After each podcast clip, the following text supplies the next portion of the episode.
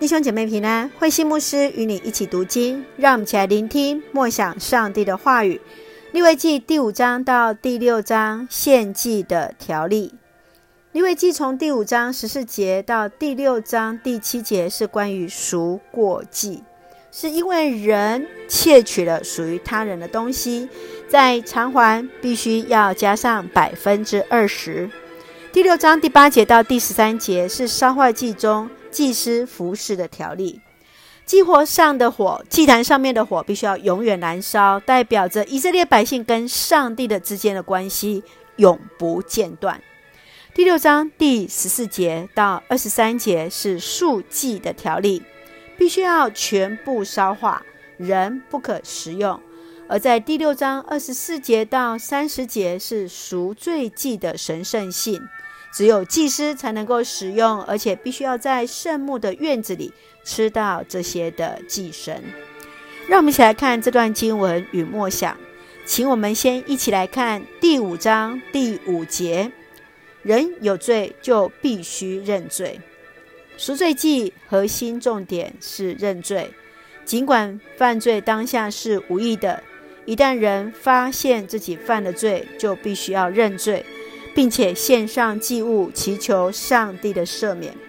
今天我们因着基督的恩典，不需要再献祭，但依然需要认罪悔改，求主赦免，得蒙接纳。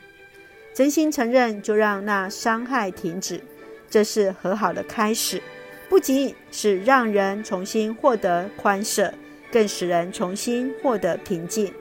你曾经做过让自己内心不平静的事情吗？当察觉自己犯罪时，你会如何面对？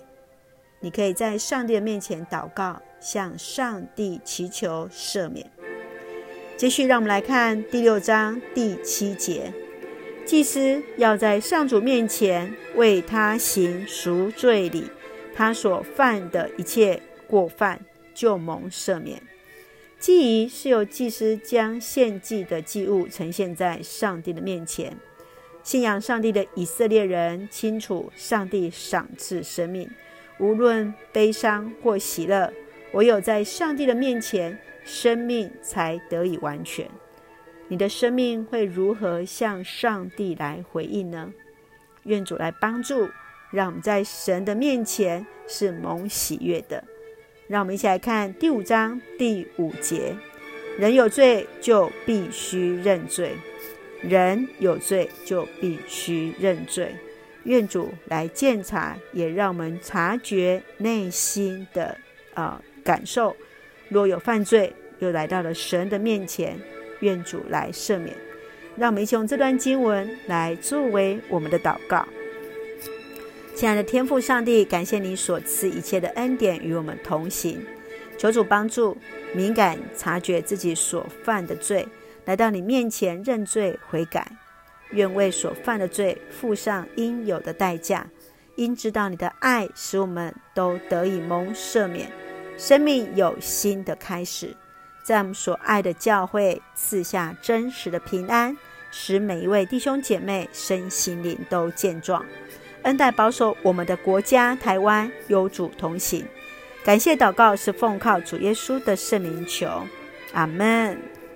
弟兄姐妹，愿上帝的平安与你同在，让那上帝真实的平安每日与我们同行。大家平安。